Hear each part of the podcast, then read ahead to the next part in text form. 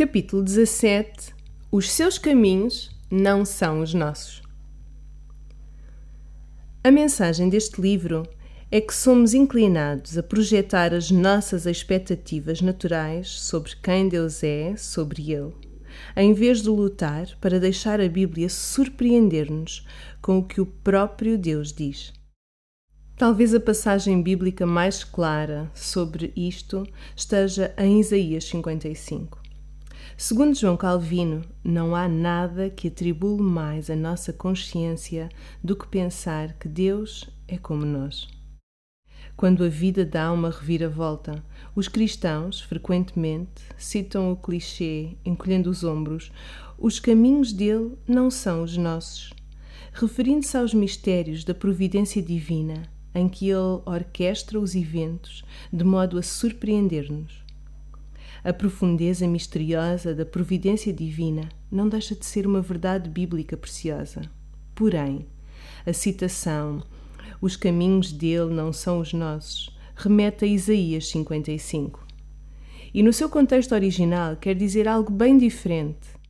Não é uma afirmação de surpresa diante da misteriosa providência de Deus mas da surpresa do coração compassivo de Deus. A passagem completa diz o seguinte: Busquem o Senhor enquanto é possível achá-lo. Clamem por ele enquanto está perto. Que o ímpio abandone o seu caminho e o homem mau os seus pensamentos. Volte-se ele para o Senhor, que terá misericórdia dele. Volte-se para o nosso Deus, pois ele dá de bom grado o seu perdão pois os meus pensamentos não são os vossos pensamentos, nem os vossos caminhos são os meus caminhos, declara o Senhor. Assim como os céus são mais altos do que a terra, também os meus caminhos são mais altos do que os vossos caminhos, e os meus pensamentos mais altos do que os vossos pensamentos. A primeira parte da passagem diz-nos o que fazer. A segunda parte diz-nos o porquê. A transição acontece no final do versículo 7, que conclui: Ele dá de bom grado o seu perdão. Todavia, observa a exata linha de raciocínio. Deus chama-nos a buscá-lo, a invocá-lo e convida até os ímpios a retornarem ao Senhor. O que acontecerá depois disto?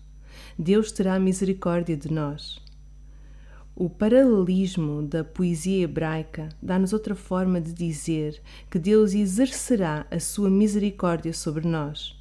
Ele dá de bom grado o seu perdão. Isto é uma profunda consolação para nós, quando vez após vez nos desviamos do Pai, procurando a tranquilidade da nossa alma em qualquer lugar, menos no seu abraço e instrução. Quando retornamos a Deus, mais uma vez, contritos, por mais envergonhados e enojados que estejamos de nós mesmos, o seu perdão nunca será relutante. Ele dá de bom grado o seu perdão.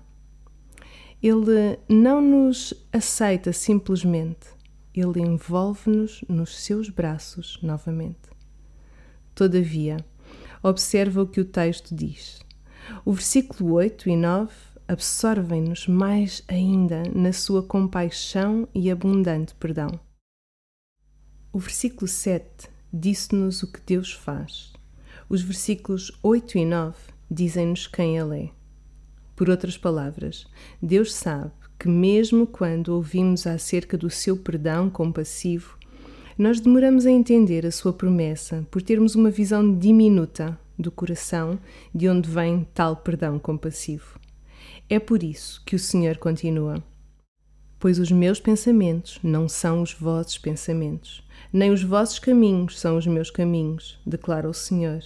Assim como os céus são mais altos do que a terra, também os meus caminhos são mais altos do que os vossos caminhos, e os meus pensamentos mais altos do que os vossos pensamentos. O que está Deus a dizer? Ele diz-nos que não podemos ver as suas expressões de misericórdia com os nossos velhos olhos. A nossa visão de Deus precisa mudar.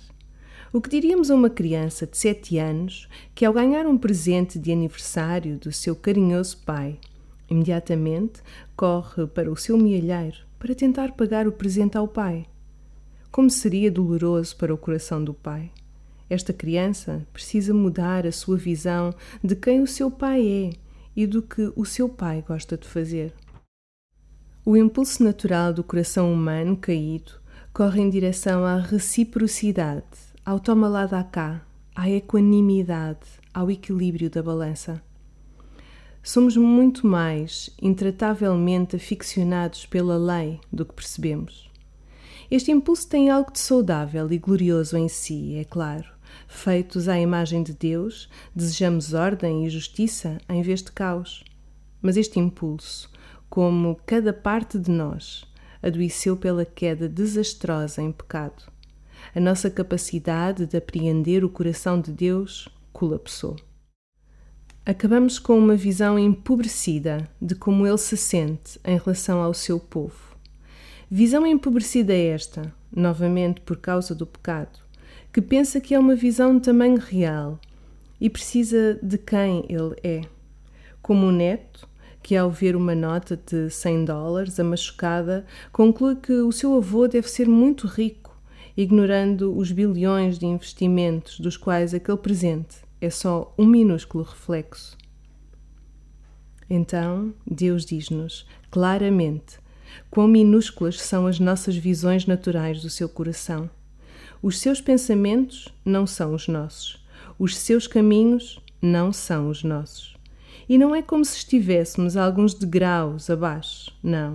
Assim como os céus são mais altos do que a terra, uma figura de linguagem hebraica para expressar a infinitude espacial. Também os meus caminhos são mais altos do que os vossos caminhos, e os meus pensamentos mais altos do que os vossos pensamentos. No versículo 8, Deus diz que os seus caminhos são diferentes dos nossos. No versículo seguinte, ele é mais específico e diz que os seus pensamentos são mais altos. É como se Deus estivesse a dizer no versículo 8 que há uma grande diferença entre como ele pensa e como nós pensamos, enquanto no versículo 9 ele diz exatamente qual é a diferença, a saber, os seus pensamentos. A palavra hebraica não significa uma impressão mental passageira, mas planos, estratégias intenções e propósitos. São mais altos, grandiosos, envoltos numa compaixão para a qual pecadores caídos como nós não têm uma categoria natural. Há só mais um lugar na Bíblia em que temos a mesma frase, assim como os céus são mais altos do que a terra. No Salmo 103, David ora: Pois o seu amor para com os que o temem é grande tanto quanto o céu se eleva acima da terra. As duas passagens, Salmos 103 e Isaías 55, esclarecem-se mutuamente. Os caminhos e pensamentos de Deus não são os nossos caminhos e pensamentos, na medida em que os dele são pensamentos de amor e caminhos de misericórdia que ultrapassam os nossos horizontes mentais. Calvino o teólogo mais conhecido pelo seu ensino sobre a divina providência, percebeu que Isaías 55 não trata tanto assim sobre o mistério da providência. Ele observa que alguns interpretam a frase Os meus pensamentos não são os vossos pensamentos como um mero distanciamento entre Deus e nós, expressando o golfo enorme entre a sagrada divindade e a profana humanidade. Contudo, Calvino percebeu que, na verdade, o fluxo da passagem vai na direção exatamente oposta. De facto, há uma grande distância entre nós e Deus.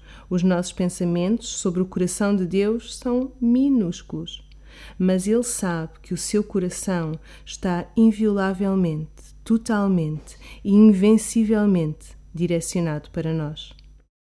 Segundo Calvino, já que é difícil remover o terror de mentes trêmulas, Isaías refere no seu argumento da natureza de Deus que ele está disposto a perdoar e reconciliar-se. Calvino, então, foca-se no cerne do que Deus nos diz neste texto.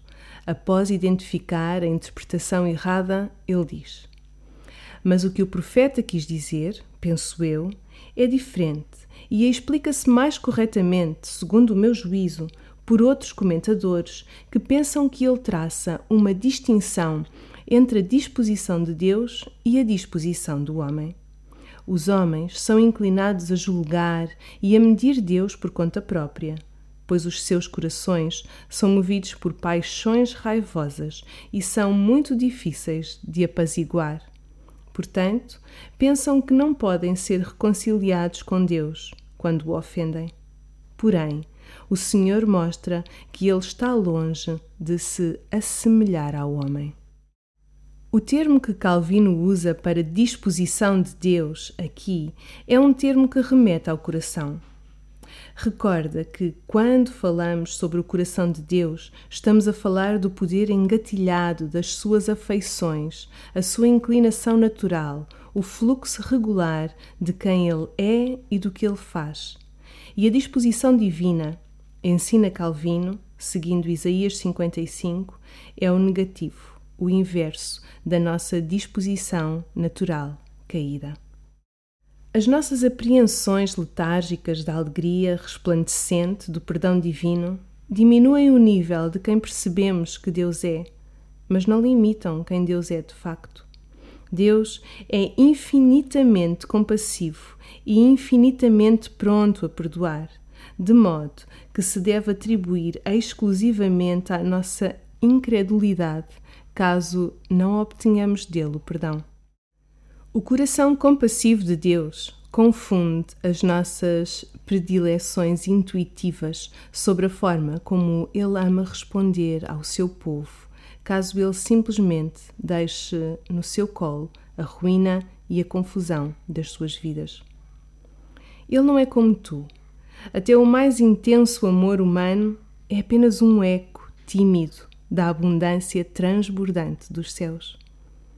Os seus pensamentos cordiais por ti ultrapassam o que tu podes imaginar. Ele pretende restaurar-te ao resplendor radiante para o qual foste criado. E isso não depende de ti, de te manteres limpo, mas de tu levares a tua desordem até Ele. Ele não se limita a trabalhar com as nossas partes que permanecem imaculadas depois de uma vida de pecado. O seu poder vai tão fundo que é capaz de redimir as piores partes do nosso passado para que se tornem as partes mais radiantes do nosso futuro. Mas precisamos levar essas misérias tenebrosas até Ele. Sabemos que Ele é o restaurador futuro dos que não merecem, porque é isso que o resto da passagem diz. Saireis com alegria e sereis guiados em paz os montes e as colinas romperão em cânticos diante de vós, e todas as árvores do campo baterão palmas. O pinheiro crescerá no lugar do espinheiro, e no lugar da sarça crescerá a murta. Isso exaltará o nome do Senhor e será um sinal eterno que nunca deixará de existir. Os pensamentos de Deus são tão mais altos que os nossos pensamentos que Ele não só perdoa abundantemente o penitente, ele determinou levar o seu povo a um futuro glorioso pelo qual dificilmente ousamos esperar. A poesia desta passagem comunica de forma bela que o coração de Deus pelo seu povo aumenta o seu tom à medida que passam as gerações, preparado para explodir na história humana no fim de todas as coisas. A nossa humanidade, alegremente restaurada, emergirá com tanta energia nuclear espiritual que a própria criação entrará em erupção, rasgando hinos de celebração. Esta é a festa pela qual a ordem criada espera ansiosamente, pois a sua glória está vinculada e dependente da nossa glória. O universo será limpo e restaurado ao brilho resplandecente e à dignidade, à medida que os filhos e filhas de Deus entram num futuro tão seguro quanto imerecido. Como podemos ter tanta certeza? Porque, embora os seus caminhos sejam mais altos do que os nossos, a forma como os seus pensamentos são mais altos implica não percebermos quão baixo ele se compraz a vir como lemos alguns capítulos depois em Isaías. porque assim diz o alto e o sublime, que habita na eternidade e cujo nome é Santo. Habito num lugar alto e santo, e também com o contrito e humilde de espírito, para vivificar o espírito dos humildes e o coração dos contritos. Pelo que se atrai naturalmente o coração de Deus, o indizivelmente exaltado, segundo Isaías 57:15 pelo humilde. Quando Jesus apareceu, 700 anos depois de Isaías profetizar, e revelou o fundo do seu coração como manso e humilde, ele provou, de uma vez por todas, que a mansidão humilde é justamente onde Deus ama habitar. É isso que ele faz, é isso que ele é. Os seus caminhos não são os nossos.